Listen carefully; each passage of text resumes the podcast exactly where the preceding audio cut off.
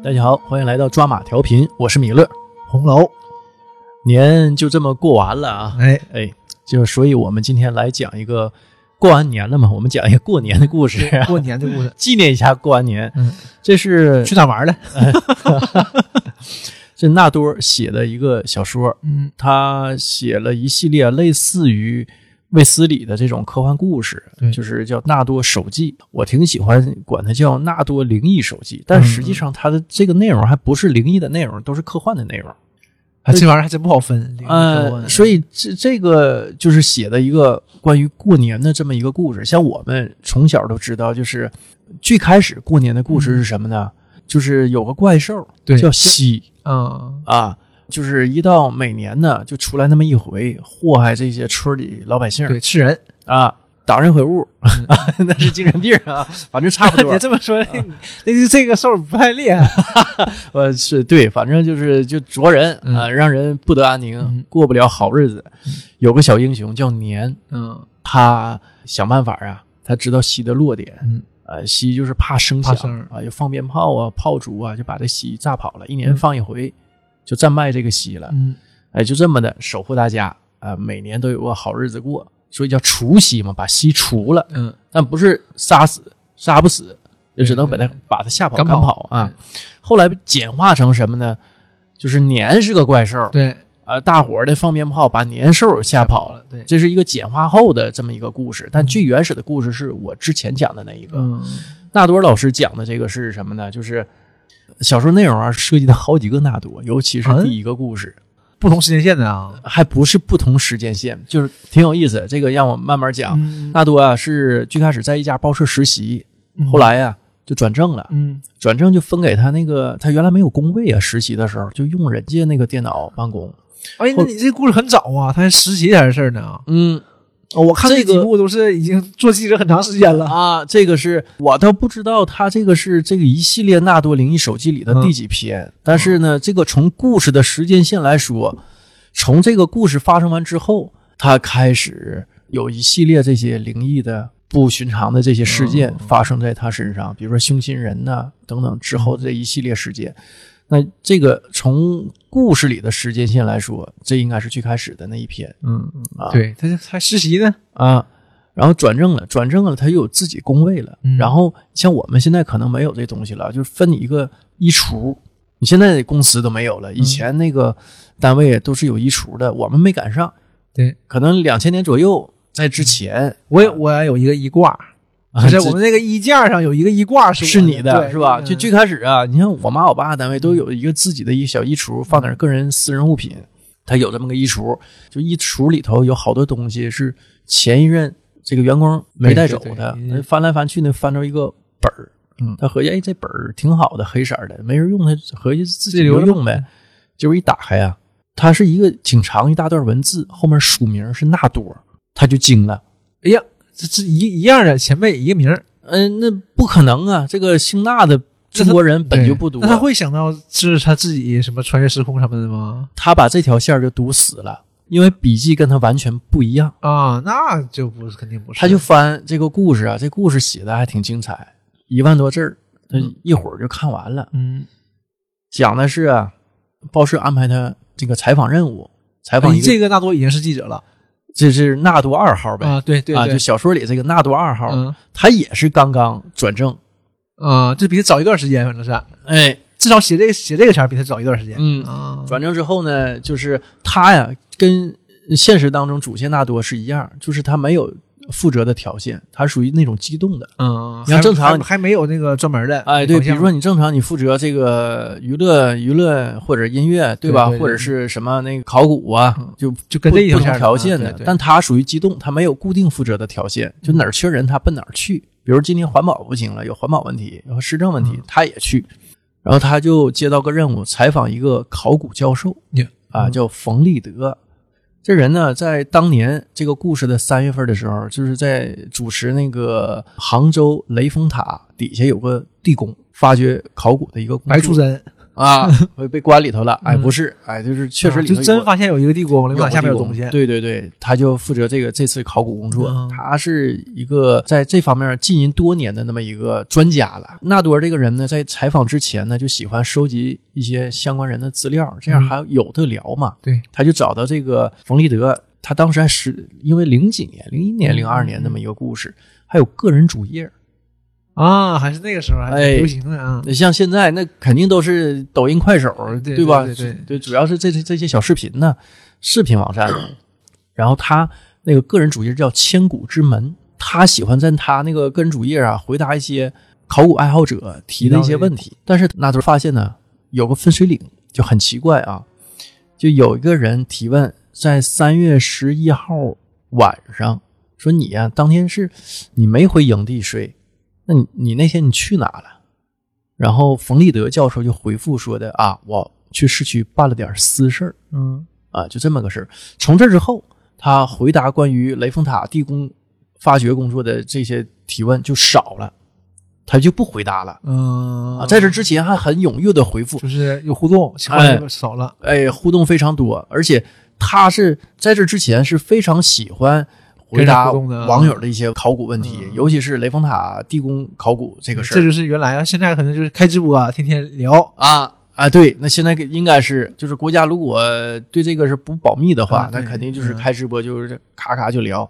那都是觉得哎，这个事儿很蹊跷，还觉得呢，如果他想做采访，就想唠点跟别人不一样对，就的，问一问，这是怎么有什么变化呀？是嗯心态变了，还是有什么有什么消息啊？他就飞到北京去采访这个冯立德教授啊，这事儿已经完事儿了，已经发掘结束了啊，啊已经完事儿了，是当年三月份嘛，啊！这个项目已经结束，移交了嗯。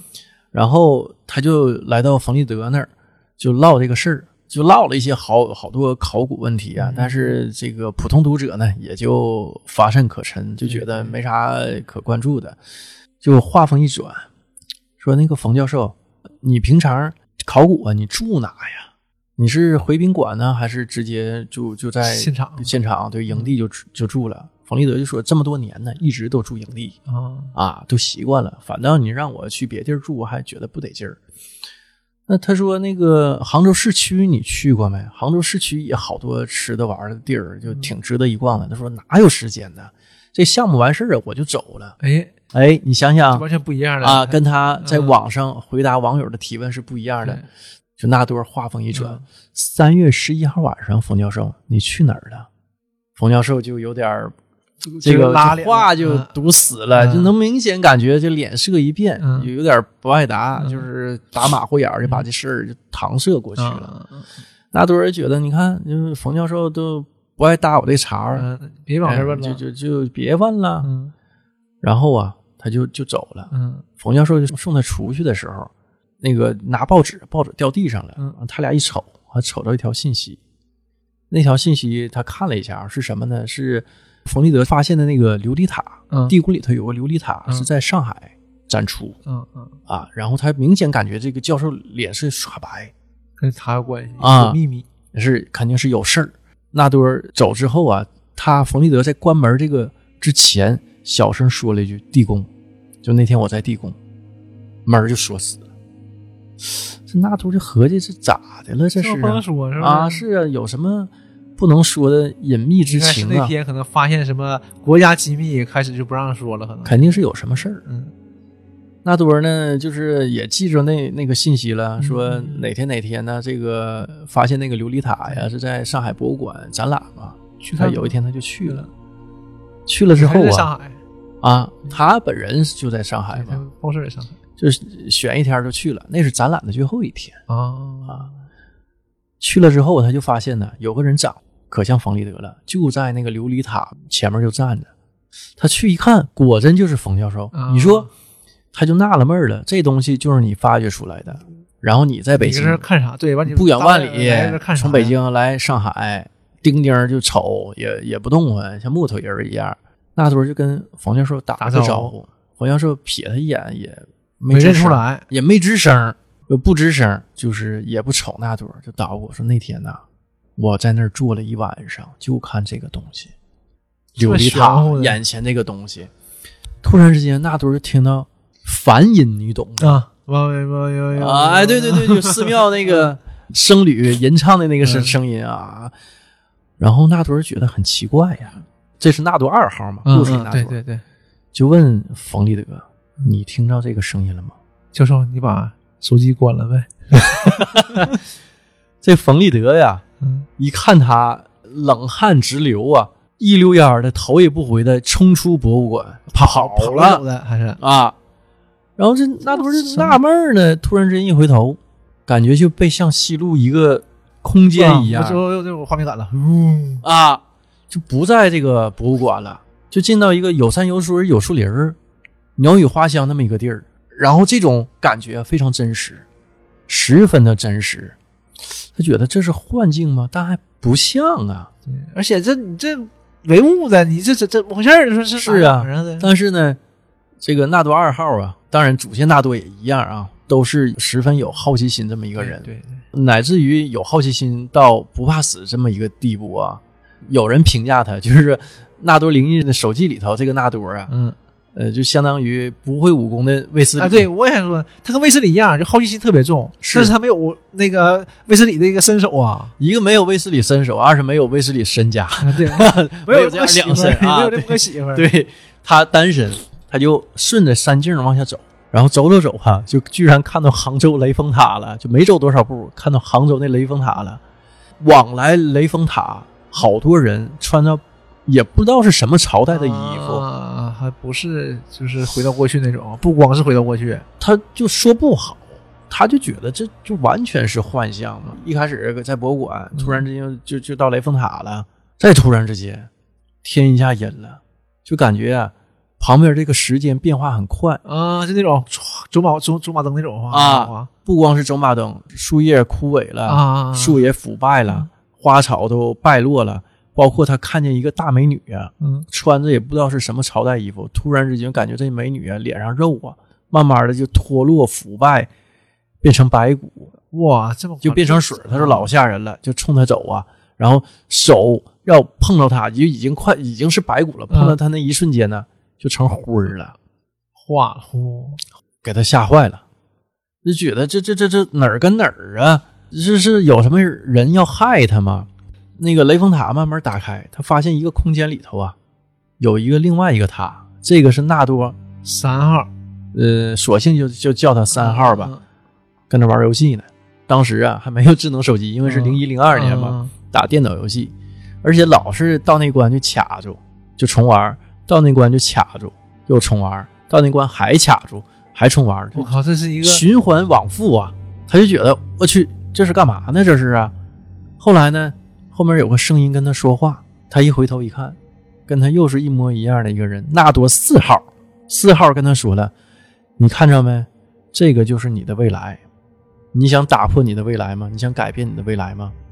看到这束白光没？走到白光里头出去，把那个琉璃塔打碎了，碎，你就能改变你的未来。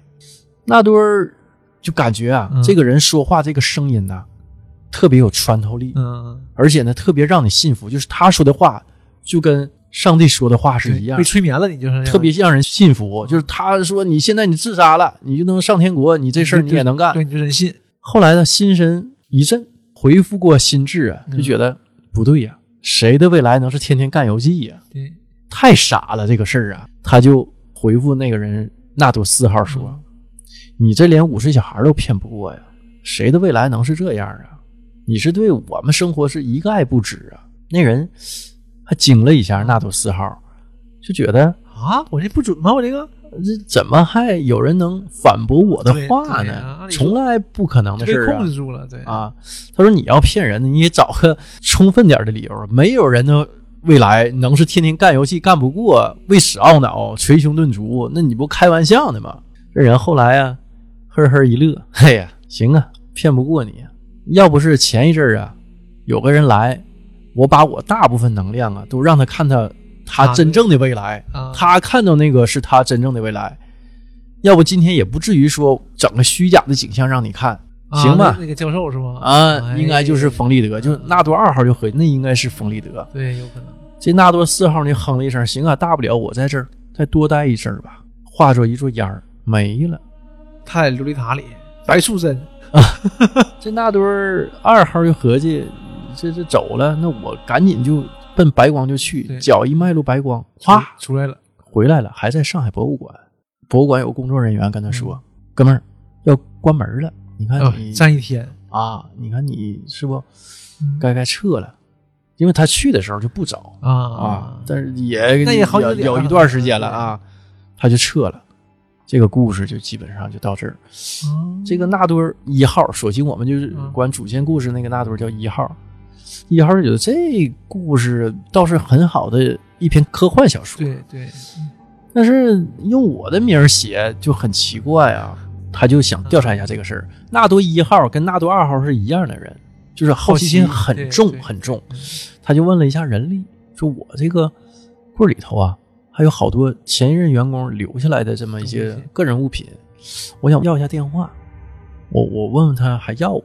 然后人力就说他应该不要了，这这人离职也有段日子了。那你要是想问他，反正也行，还是你想事儿比较周全，就把电话给他了。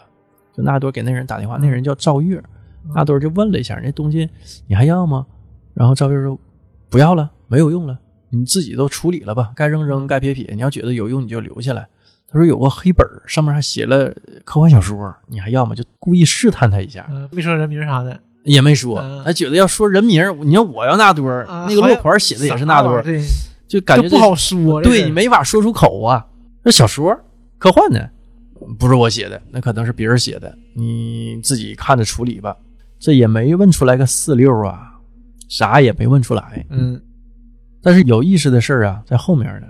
后来呀、纳多尔去一个新闻发布会，看到这个赵月了，赵月就喊他：“哎，纳多。”见过，纳多尔不认识他，他说：“我是你前一任用你那个工位一厨那人。那他知道，他之前知道知道我是你前一任的，那你咋知道啊，见过。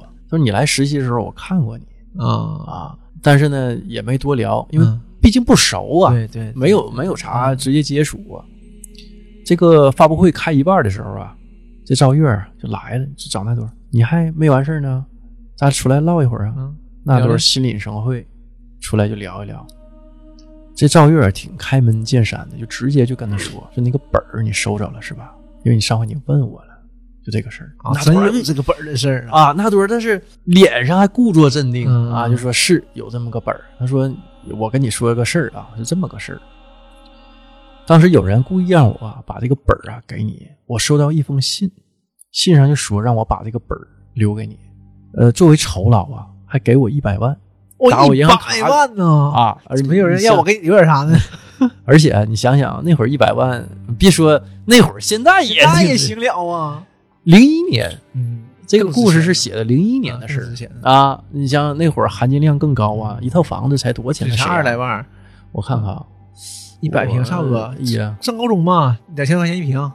都没到两千呢，我们高中毕业前了，两千两千出头一平，是不？嗯，就两千左右吧，嗯，现在虽然掉价了，但是那也不是两千块钱能能搞定。那也得一万左右啊。就沈阳的房价来说，那之前的一万。他说本来呀，我觉得这个事儿我没敢直接给你，我怕对你造成什么不好的事儿，所以呢，我当时啊用了点手段，我钥匙我留了一把备用的，我没把所有钥匙都交回去。啊我交钥匙的时候给人力啊，我还说了一句啥呢？听说哎，实习那小伙是不是姓那呀？这姓还挺少见的哈。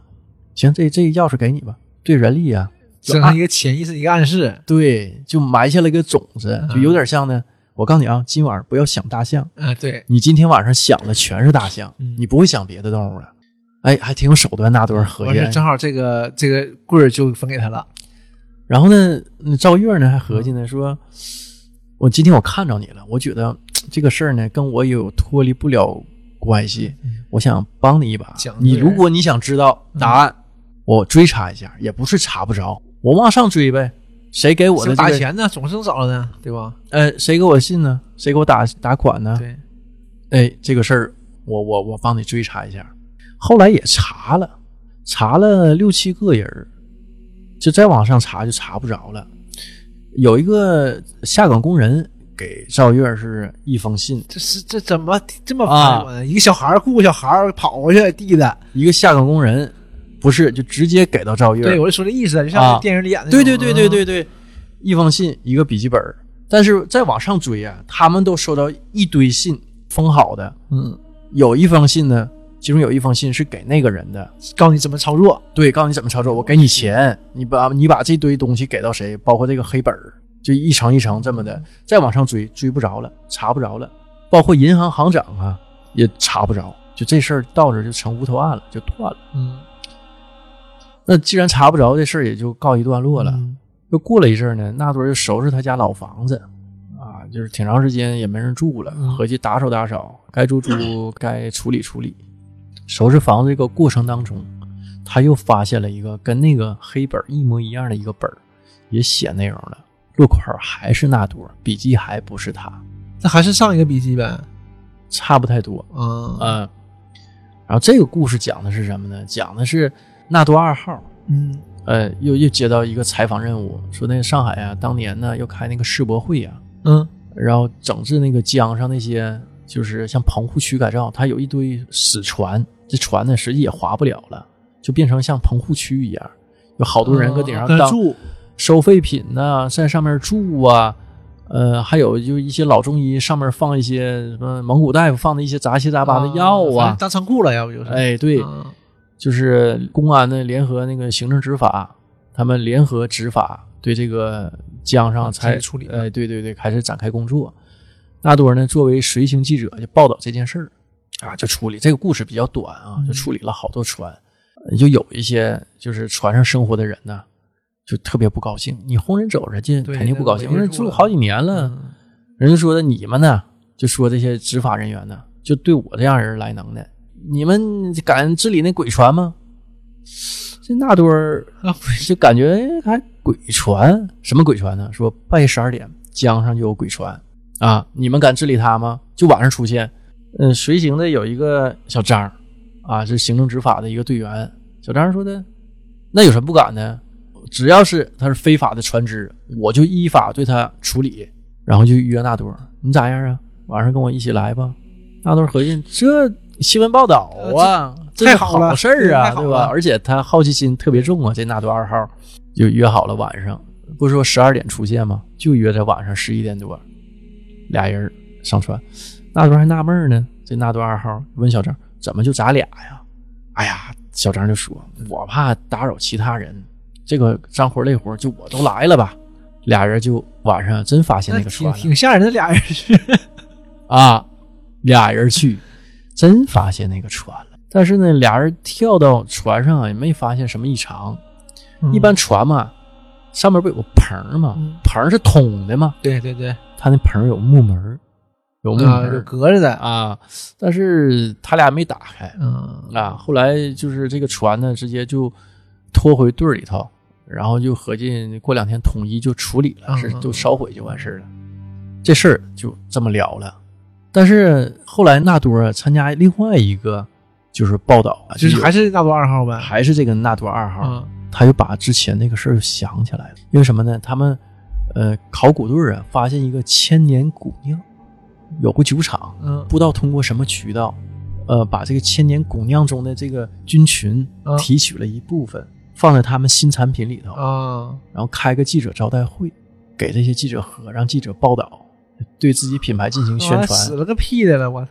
不，你肯定是科科学上肯定是看过了，你肯定没问题的。纳多就喝了这个酒啊，嗯，就把之前的事儿都想起来了。什么什么事都想什么事儿？就是那天呢，他不跟小张去了吗？啊实际是什么呢？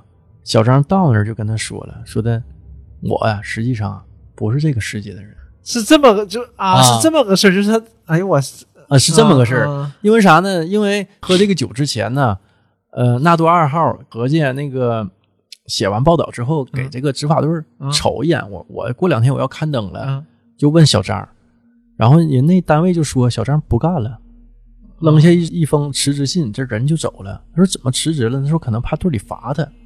说怎么罚他？说那天他私自动用巡逻船开走了，然后巡逻船也没送回来，就搁江上漂漂好几天，咱们找来的。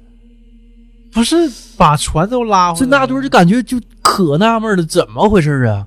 但是呢，他喝完那个酒啊，就这过程才想起来，全部都想起来了。他们跳到船上之后，嗯小张就跟他说实话了，说的我早就啊想接近你了，因为啥？哎我不是来自你这个世界，我是来自另外一个平行宇宙。啊。二零九七年，九七年以后，嗯，我们那个呃世界啊，嗯，发现一个虫洞，可以穿到这边世界，可以，穿越时空。我们之前呢拿小动物做实验，嗯。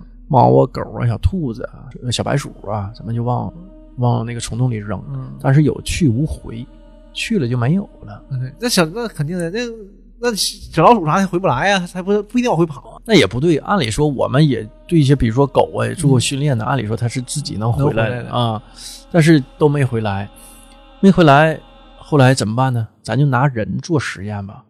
我就是那个，就像第一个登上月球的人一样胆子呀，这是啊，有有胆识啊。来了之后呢，实际这个为啥找这个乌篷船呢？这乌篷船是虫洞的一个口儿，它这个虫洞啊，只能附在实体上。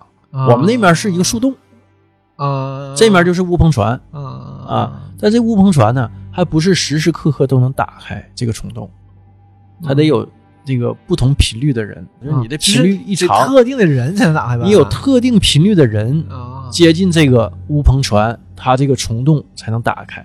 纳多是这样的人，纳多就是这样的人，就是不光能打开，就我们要是接近的话，一接近这个船，这船就就没了。没了，啊。看都看不见。对，只能是跟着你能看着，你一接近想上来，这船就没了。对，我就说这种，就是这不是啊鬼船吗？啊就时有时无的。，对，所以叫鬼船嘛，就是那些江边的流浪汉就说啊，那个乌篷船就鬼啊，船因为看到有了，完了你一过去，船没了，那不就是鬼船啊。但是呢，跟你啊，你我就能踏上这艘船啊？啊。那纳多说的，那你搁这儿回去的话，你是不是能回你原来那个世界？小张就说的，那我又能怎么样呢？死马当活马医，我回不去，啊！对呀呀，举目无亲的，上干啥？我试一试吧。所以我为了接近你啊，这个事儿啊，我谋划半年多了啊啊。然后我都会带了这个测不同人频率的这么个啊仪器靠靠这么个机器。嗯，我要是没有这个机器，我也不知道你频率异常能打开这个虫洞的门。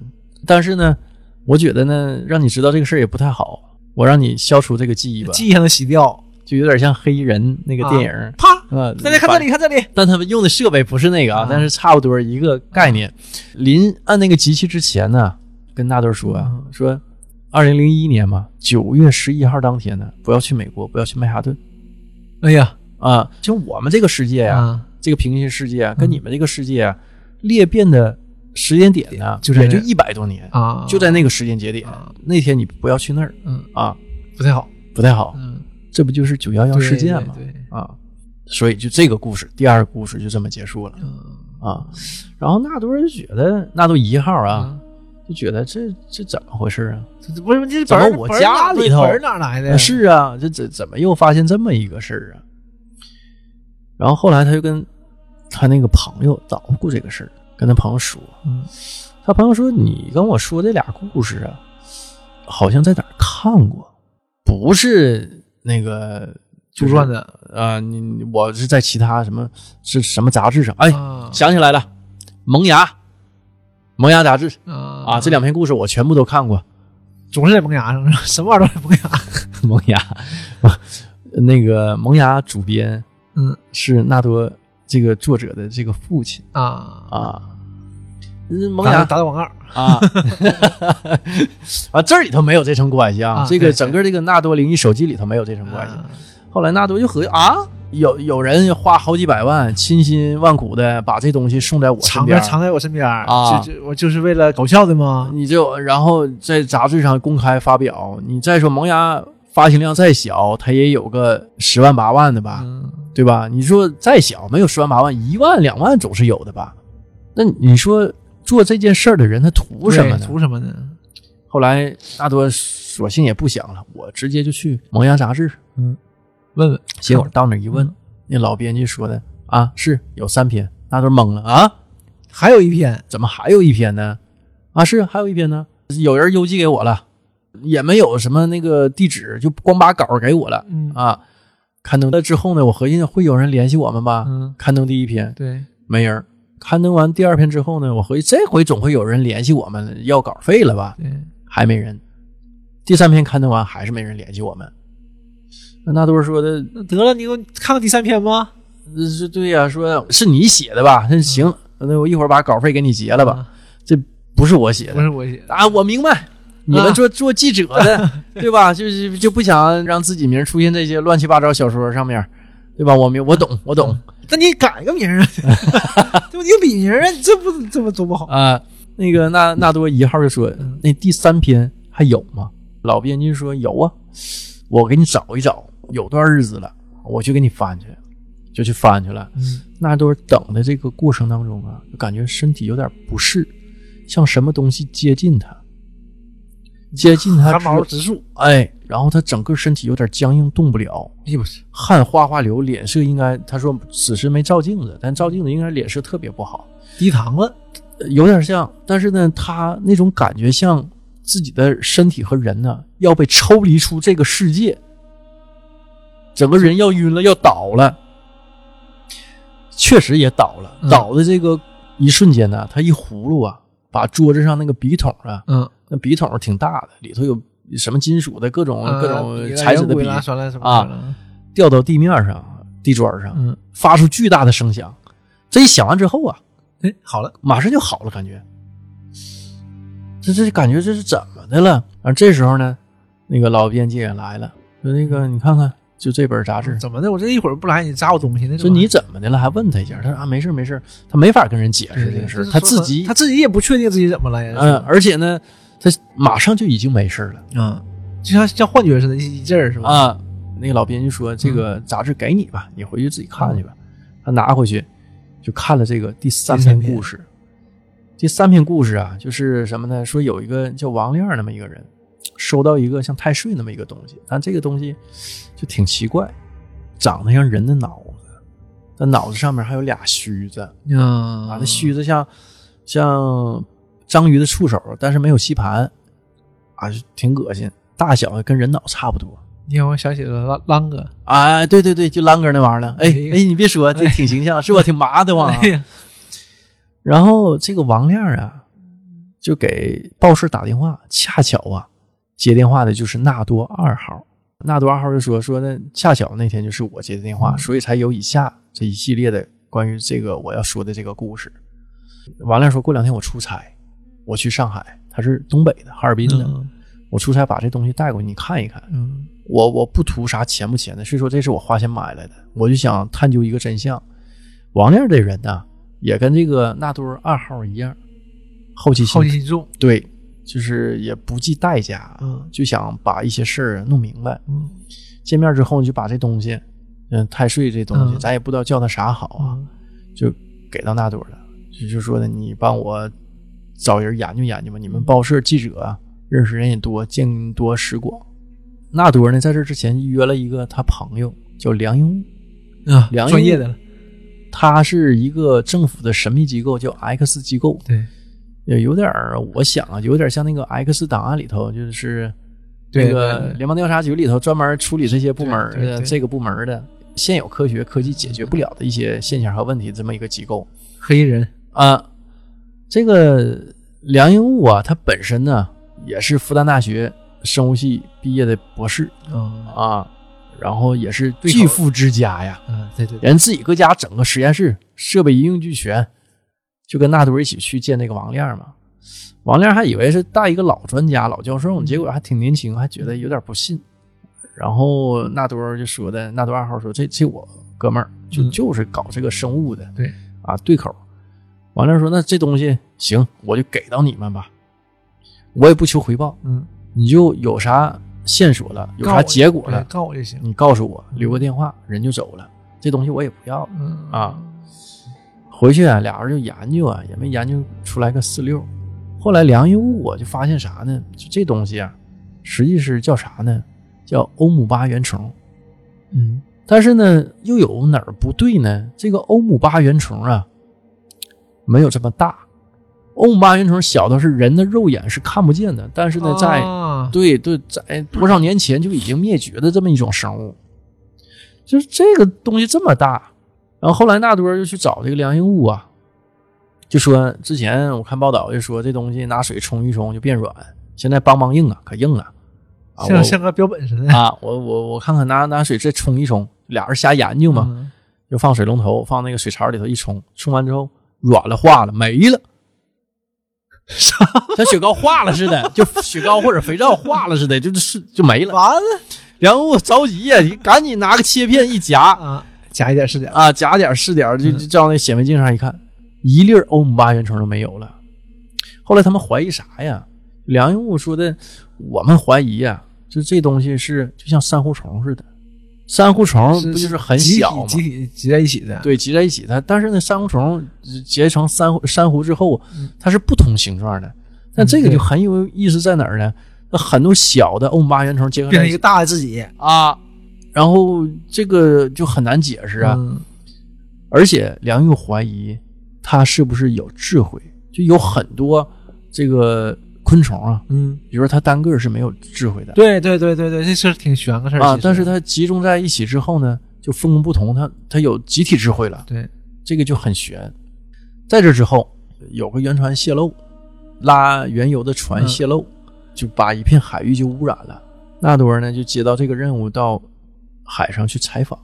嗯啊，结果那天呢去的时候啊，又碰到这个两营物了。嗯，纳多也很纳闷不是应该是一个海事方面的专家吗？怎么你来了呢？说的有不一样的情况啊，有问题。有啥问题呢？就是海面上啊。本来那个污染源应该很大的，结果这污染源小到数到四分之一了。有东西控制它呀？还是不知道扩散不出去？所以呢，就是 X 机构就派梁英武以这个海事专家的身份到现场去调查，带了一批人就本来是装专家的，一看记得是自己人，就给揭揭穿了，就直接就那就这都朋友嘛，对，就认出来了。嗯，呃，就跟纳豆说了一下，结果呢，当天呢，就是这个事儿啊，还挺急。本来是有这个台风的，但是也是也出海了，就是赶紧想把这个事儿调查清楚，带着任务去的嘛。嗯，去了之后呢，结果啊碰到台风了，台风来了，给他船呢就掀翻了。哇塞！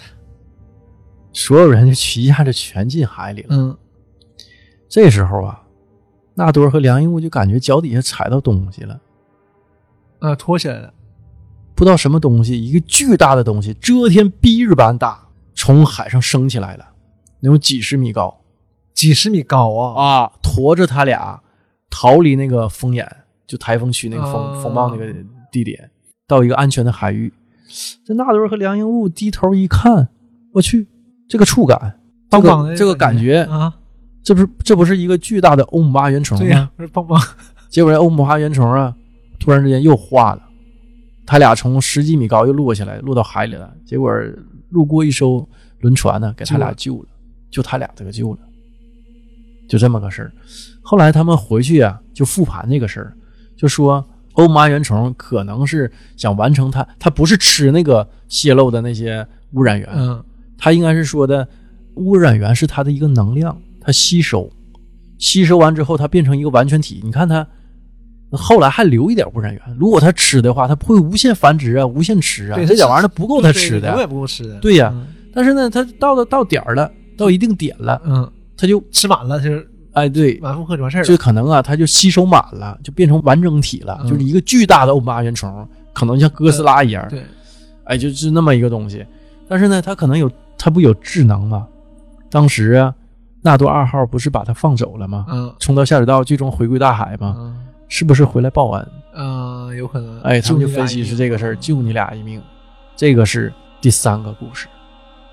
纳多一号呢，就在家读完这第三个故事，就合计这到底是怎么回事啊？结果这时候挺有意思啊，他就百思不得其解，就说是不是谁呀要告诉我一些什么？因为什么呢？你想想，费尽千辛万苦。花了巨大的价钱，对对，很多钱，而且还倒很多手，还不直接给你送我第一本第一个故事。但是这仨故事呢，又在一个公开的平台放过，又放过。那他中间图点什么？他肯定不是说图这个过程啊，他是那就是想展现这个故事的内容。那这个故事的内容到底有什么谜底呢？正想着呢，在编辑部那个萌芽编辑部那个感觉又来了。啊，又晕了，又感觉就是动不了了，然后感觉要像从这个世界啊抽离出来，又感觉自己要走了。西方极乐世界 灵魂走了啊，就是不不光是灵魂，整个身体也要走。啊，是这种的，然后这时候来电话了 惊醒了，啊，他一扒拉电话，电话掉地上了。然后电话那头啊，听筒里也传来“喂喂，哎，在不？”但是呢，这个过程当中呢，他听到一种嘶吼声，像一种野兽一样的嘶吼声，渐渐远离出去。然后他又能动了，一接电话是梁英武，嗯想找他说点事儿，他就把这个事儿跟梁英武说了，说你看我刚才有这么个情况，梁英武马上就说，我马上到，嗯，马上就好几次了，问题是，要是刚开始可能还合计取堂第一，啊，马上来了。这个纳多啊，就一五一十的把他在萌芽的事儿和刚才的事儿啊，就就说了跟梁英武说了，也包括就是这个这故事这些事都跟梁英武说了。梁英武还屋里屋外还瞅一瞅，然后他那个电话呀，因为他是 X 机构的嘛，嗯。他那个电话呀跟普通人电话不一样，嗯。看着都是普通电话，嗯嗯嗯。实际就是直接能录音，接通就录音。啊那当年这个还没有这个功能，对现在都有了嘛。对，说这声我也听着了，就野兽一般的嘶吼声，啊渐行渐远，还给他放了一遍这个录音。说这个声就就跟大型这个动物啊、野兽、食肉动物是一样的这么一个声音，但说不好是什么动物。而且呢，纳多也觉得很奇怪在哪儿？他说这里头啊，好多人名都换了嘛，比如说这个冯立德，嗯，他后来去联系过冯立德，没有冯立德这个人，但有谁呢？但谁谁开发那个雷峰塔呀？这个人呢叫徐仙，徐仙啊，徐仙就完全一个字都不挨着。嗯他还打电话问过、调查过徐仙这个人。嗯后来这个徐仙呢，退出考古界了，人也不在国内了，突然之间就退出了。你把那个白树人救走了，不是徐仙，是徐仙 啊。然后他就觉得挺纳闷儿嗯嗯，但你你说，呃，如果想掩盖一些为尊者讳嘛，就是、嗯就是你不想说提这个人名儿，你换个名儿。但是梁英物这个人是最应该不提他真实姓名的，因为他那个机构是一个国家保密部门，所以这个事儿就很奇怪。后来呀，梁英物就说这个事儿我知道了，我回去我查一查。这中间呢，就走了之后呢，纳豆一号也没闲着，也在调查一些事儿。就比如说啊，冯立德故事里的冯立德，他联系过了，嗯这人联系不上了，出国了，退出考古界了，叫徐仙，跟人原来名还不一样。第二个故事里的小张，啊，这人走了，回原来世界了，嗯你也联系不上了。但是这第三个故事啊，这叫王亮啊，是不是这个人？我能问一问呢，能联系联系。嗯，打过去了那，这名啊，有电话，对，有有电话啊，话，它是一个真实的新闻报道啊。那个新闻上有一个公司名儿嗯啊，什么什么公司收购了这个这个台税这个东西，啊，他就找那个公司电话，就打过去了，打过去找王亮那个人，但没有王亮这个人。啊也没有，后来一打听啊，这人叫什么呢？叫王响，他就啊联系王响那个人，是这么个事儿。就是一个是声音的，一个是那个 响亮视觉啊，嗯就说了，还问对方呢，说你是不是手里有一个像太岁一个人脑那么一个东西，还长须子？哎呀，你咋知道呢？他说啊，你别管了，这个东西你想知道答案不？你不行，我去你那儿，我把这东西拿回来，我对我研究研究。咱咱咱聊聊啊，这个纳多一号就笃定这个王响跟故事里的王亮是一样的，好奇心特别重的一个人。结果真让他押对了。他说：“你也不用来了对，过两天我出差。你别又来了，我给你送去，啊，我给你带过去。我就想要一个结果，什么呃回报我什么都不要，我就想要一个答案。啊，就跟那个故事里的这个一样，个开开头是一样的，啊王奖儿就王亮是一样的。后来啊，梁英武啊又找到这个纳多一号，嗯。就说我带你揭开这个谜题吧，我们有头绪了。然后去一个那个纳多一号还以为梁英武带他去 X 机构，结果不是，是一个量子物理学界一个泰斗级人物，一个老专家、老教授，就带他去了。老教授就跟他谈一大堆啊，就是关于这个物理方面的一些问题啊，嗯然后也问了一些，呃，纳多一号所经历的这些事儿嗯啊。然后这时候啊，仨人都感觉不对了。跟仨人同时感觉嗯动不了了，就是像纳多尔前两次那那种感觉一样，只不过这一次更严重。这一次啊，是一点动不了了。纳多尔实际上啊，他那两次之后啊，他是有备而来，他搁兜里装了一个闹铃，一拍就响，对，嗯，一拍就响。但是他这回啊，手指头都动不了，完全动不了了，仨人都被定住了。但结果呢，这时候呢，屋里头啊，传出一个巨大的声响啊，然后那种感觉就消失了。嗯。巨大的声响是铃声，巨大的铃声。啊，人家也是做好做好准备了，其实，实际啊，人家老教授啊，姓胡嘛，嗯。这胡教授也做好准备了。啊，他有一个反向装置，就是纳多尔一进他家门啊，嗯。就发现这老教头要不就是一直抖腿，要不一直敲桌子。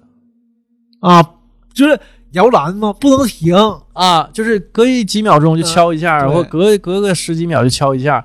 你一停，这屋里这个铃就响了，啊一个巨大的铃响、哎这个真是啊，啊，就把这东西赶跑了。嗯。然后老教授说：“我们赢了。”而且确定啊，确定是真有东西啊，纳多尔这这还一头雾水呢，怎么回事儿这是？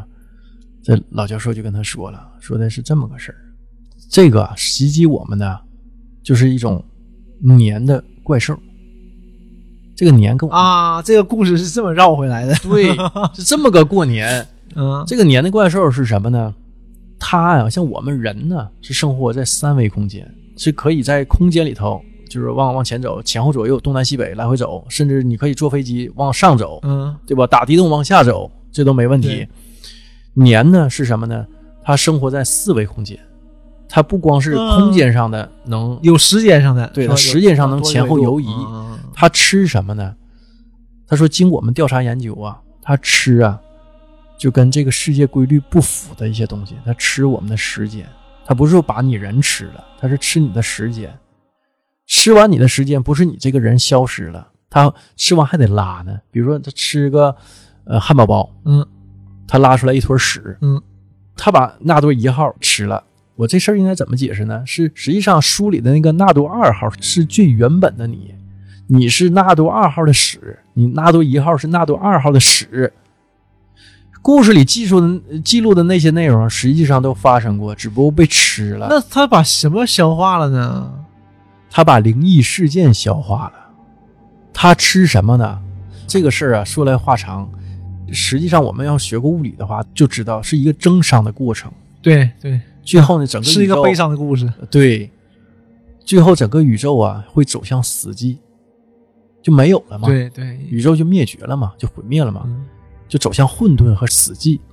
这个年呢是什么呢？它就吃伤。你所有这个世界的就是灵异事件，就相当于是 bug，是不符合物理定律、宇宙规律的那么一个东西。嗯他把这个东西吃了，他是吃伤，使这个伤逆向，让这个世界呢恢复正常规律。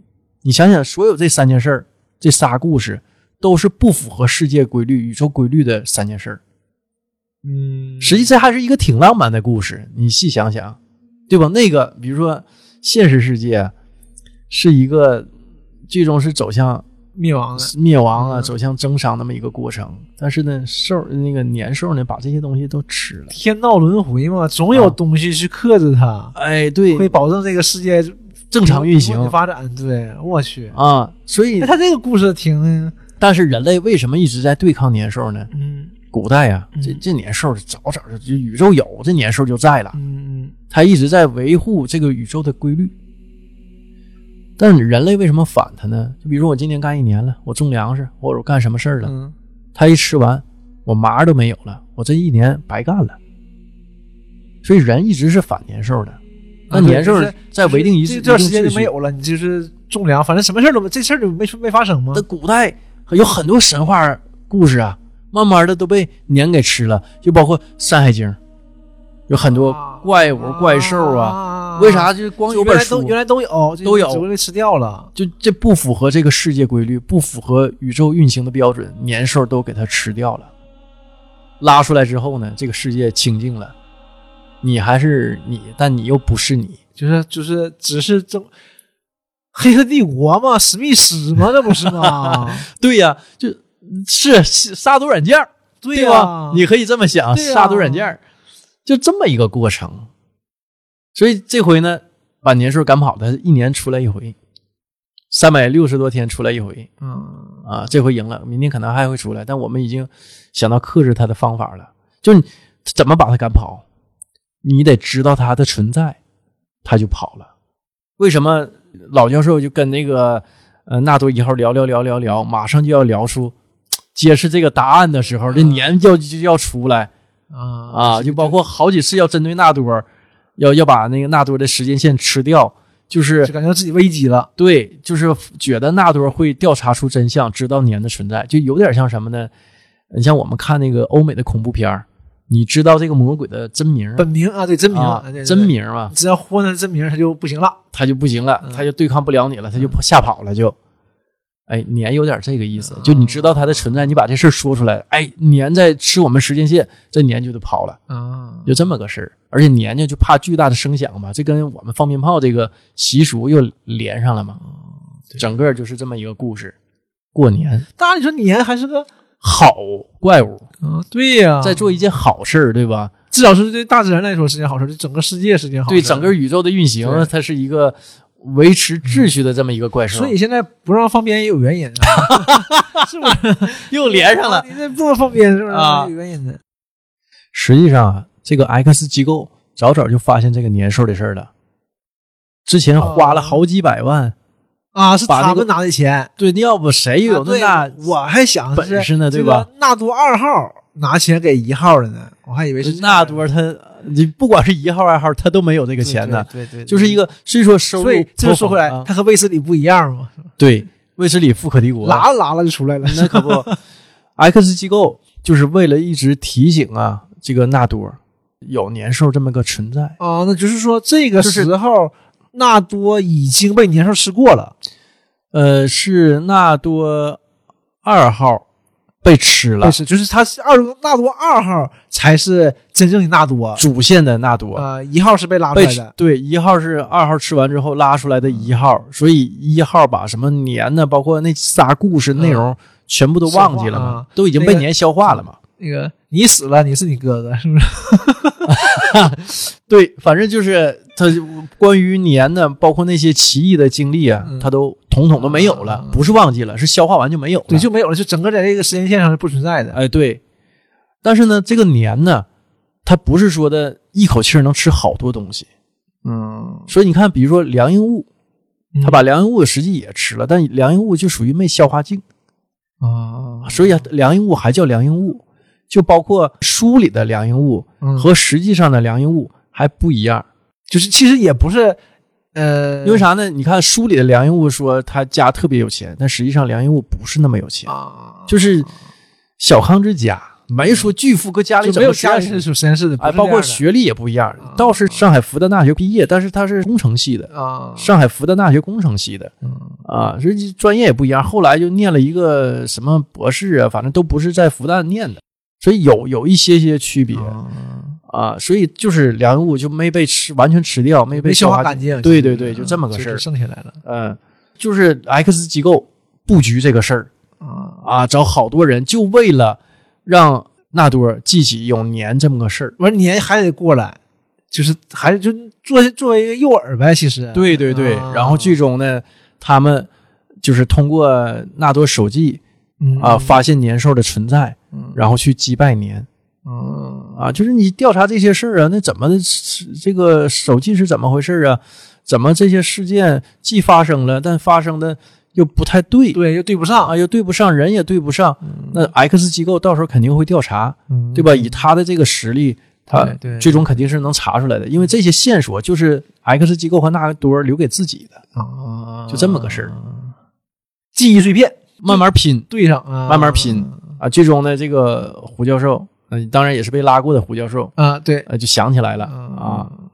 最终呢，就是击败这个年兽了，他们就是都活了，也不能说要不也活就是着呢。你可能是自由嘛，就是自我嘛，对，对吧？啊，这这个很重要啊，，啪拿出一颗蓝色的药丸，啊是不是你是对吧？怎么选呢？嗯，对。哎，最终全是黑客帝国。对，所以你要是往这方面想的话，要说这个世界是一段代码的话，那它不就是杀毒软件吗？对，对吧？中间出现问题了，出现 bug 了。，对，就是你这个不能不能这么平稳的运行了，那这个年兽就是上头软件得把这些东西处理掉。对，完了，这不还说的挺乐观，怎么又变悲观？但是他处理掉之后，这是个好事。，对对，哎，大概就这么一个故事。我觉得实际上，呃，纳多灵异手记它这一系列小说有好多本儿啊，嗯我们之后会陆续讲，嗯完全可以拍成类似于美剧那那一种东西。啊，这个这个故事挺好啊，我觉得。呃接下来洪乐老师也要讲一个故事啊，就也是纳多灵异我看着也挺好的，啊但是没有这个好，我觉得是吗好啊，这个这个这这个挺奇思妙想的，是吧？这个悬呐，这个这挺有意思的啊。呃，如果是对这个纳多灵异手机感兴趣的听友们啊，就可以找出来他的小说去看一看。我觉得完全是被埋没了，它是非常有，你想想两千年，对我看了以后，我觉得呃，纳多反正不算埋没吧，也很也很知名啊，但是还是应该不够知名，感觉对，感觉应该爆炸的呀，对他应该非常火，对非常火的那么一个作家，结果不够火。嗯，我觉得他应该至少不差于蔡骏，真的对，呃，甚至于他的这个作品风格不一样，风格不一样嗯，是，反正也是吧。但嗯我感觉知名度应该不差于蔡骏，对，反正应该是很厉害的，就是还是呃，没有达到预期吧。对对对，看了以后我觉得特别好。嗯，行，我们期待下一期啊，好就是那个红楼老师的讲的那那那一部分故事啊，《纳多灵异手记》。好嘞，今天我们先到这儿，拜拜。拜拜。